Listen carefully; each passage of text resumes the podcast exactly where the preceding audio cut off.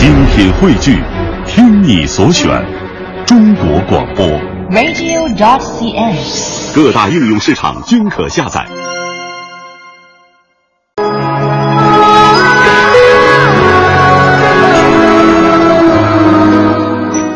公孙大娘是何许人也呢？呃，刚刚提起来的时候呢，可能有很多的听众朋友对她不是很熟悉。按照职位来讲，他应该算得上是唐代非常有名的一位舞蹈家。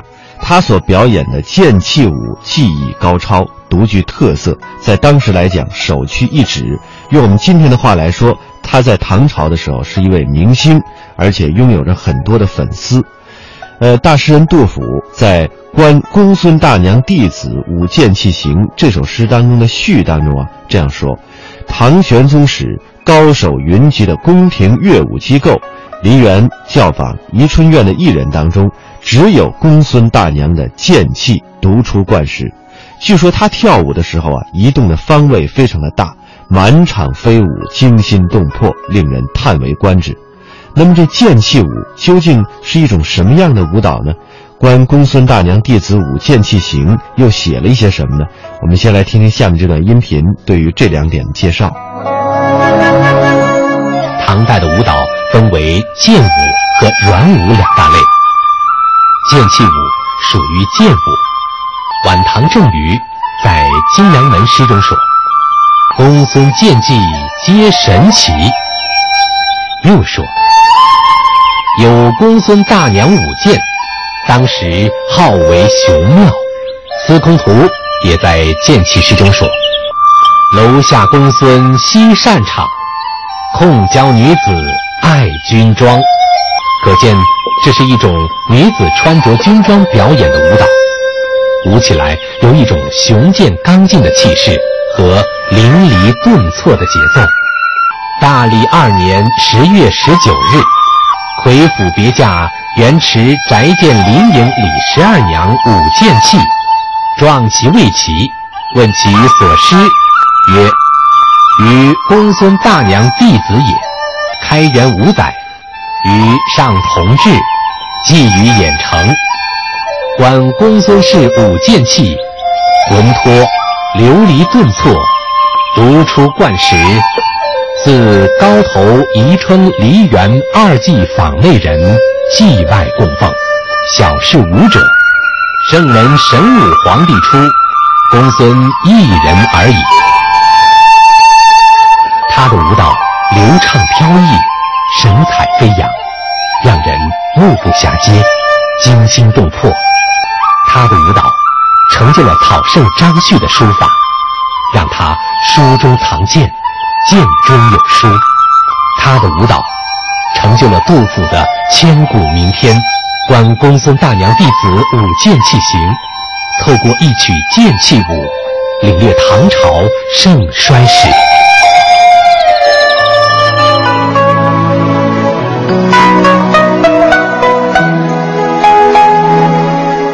甫写这首诗之前做了一个序，序中说：唐大历二年十月十九日，我在魁府别驾元池家里观看灵影李十二娘跳剑气舞，觉得舞姿矫健多变，非常的壮观，就问她是向谁学的。她说我是公孙大娘的学生。玄宗开元三年，我还年幼。记得在兖城看过公孙大娘跳剑气和魂脱舞，流畅飘逸，节奏明朗，超群出众，堪称当代第一。从皇宫内的宜春梨园弟子到宫外供奉的舞女当中，懂得这种舞蹈的，在玄宗初年只有公孙大娘一人而已。那么接下来的诗当中又写了些什么呢？当年公孙大娘风华正茂。如今的我已是白首老翁，眼前他的弟子李十二娘也已不是年轻女孩了。既然知道了他舞技的渊源，抚今追昔，心中无限感慨，我就写下了《剑气行》这首诗。听说过去吴人张旭擅长书写草书。他在眼线观看公孙大娘跳西河剑气舞，从此草书书法大有长进。豪放激扬，放荡不羁。由此可见，公孙大娘武技之高超。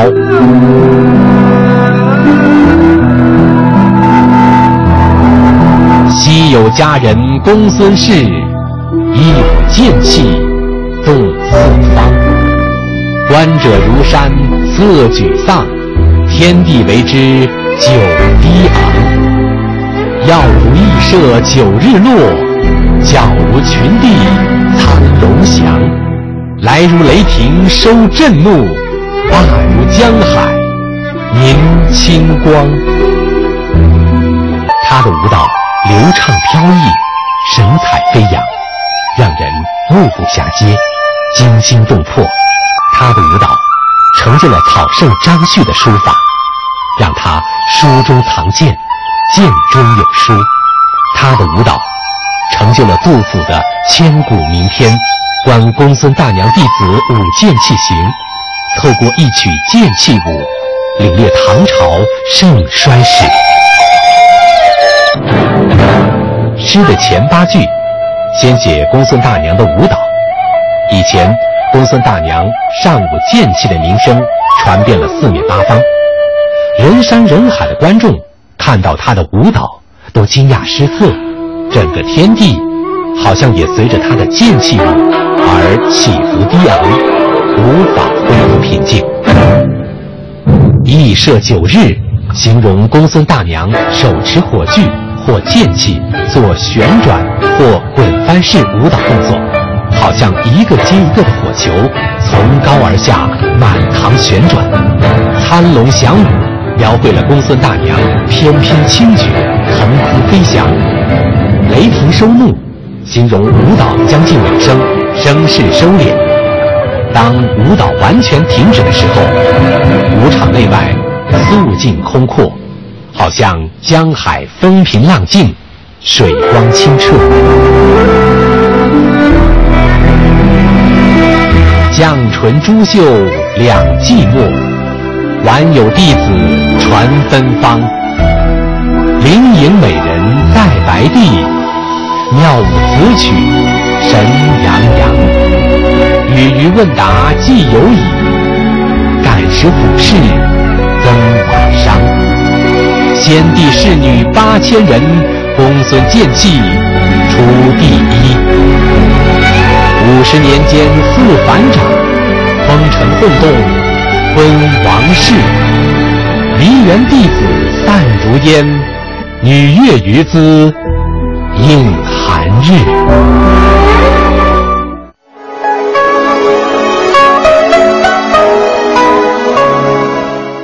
后世的很多文学家有着很多的评论，说这首诗的诗序啊写得像一篇散文诗一样，也就是说旨在说明目睹李十二娘的舞姿，并闻其先诗，触景生情，抚今思昔，想起了童年的时候观看公孙大娘之剑舞，也赞叹其舞技之高超，并以张旭剑舞而书艺大有长进之故事作为其中的点缀，其中写到了。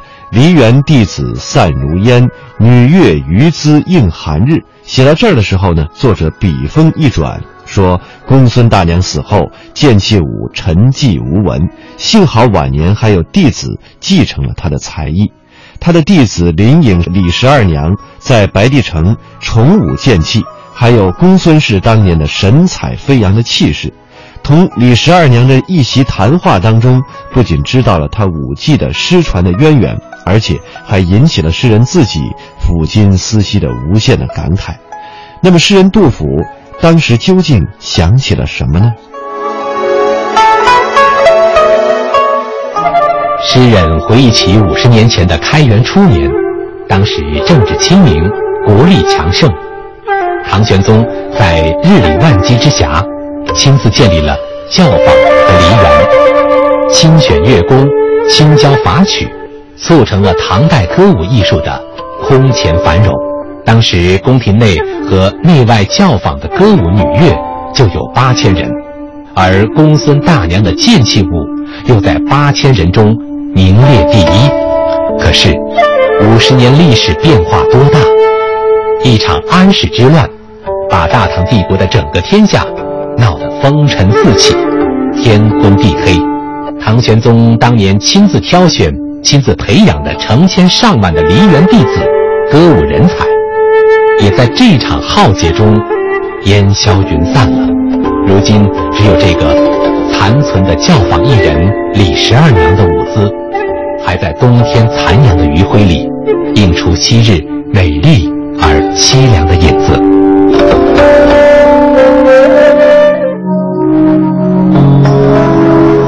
诗人写这首诗的时候已经五十五岁，可谓饱经忧患，却仍滞留异乡，自有不胜今夕兴衰之感。诗中借几十年前观看玄宗开元年间著名舞蹈家公孙大娘舞剑器的回忆，倾诉了这种感情。对于曾经亲眼见过开元盛世的文艺繁荣，曾经亲眼见过公孙大娘剑器舞的诗人杜甫来说，这一幕是他晚年难得的精神抚慰。可是又多么的令他黯然神伤。这一段是全诗的高潮。善于用简短的几句话集中概括巨大的历史沧桑变化，正是杜甫的诗沉郁顿挫的表现。我们继续来感受一下诗的高潮部分，也就是最后六句的精彩韵味。金粟堆南木已拱，瞿塘石城草萧瑟。待言急管曲腹中，月既哀来月东出。老夫不知其所往，足见荒山转愁急。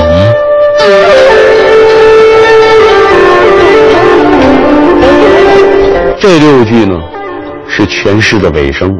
诗人接着上段深沉的感慨，说：玄宗已经死了六年，在他那陵墓上啊，树已够双手拱抱了。而自己这个玄宗时代的小臣，却流落在这个草木萧条的白帝城里。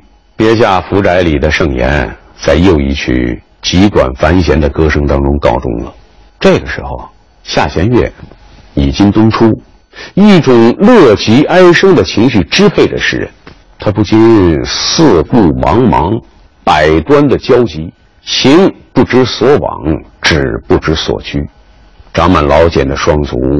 拖着一个衰老久病的身躯，寒夜荒山，踽踽独行，这身世的悲凉就不言而可知了。转愁急三个字，那是说自己以减足走山道本来很慢，但在心情沉重之时呢，却反而怪自己走得太快了。公孙大娘最为擅长的剑器舞是裴将军满堂式。唐文宗时，李白的诗、张旭的草书、裴明的剑舞，被称作三绝。人们又称他们三人分别为诗仙、草圣、剑圣。公孙大娘的剑气舞，既成就了张旭的草书，也成就了杜甫的这首千古名篇。正如张旭的草书能够力透纸背，杜甫这首诗中也透露出雄浑大气。从一曲剑舞写出五十年间四反掌、风尘轰动昏王室这样的史诗之笔，所以王四总评这首诗时说：“此诗见剑气而伤往事，所谓是慷慨也。”不咏李氏，却思公孙；咏公孙，却思先帝。全是为开元天宝五十年治乱兴衰而发，不然亦无语耳。何足摇其笔端哉？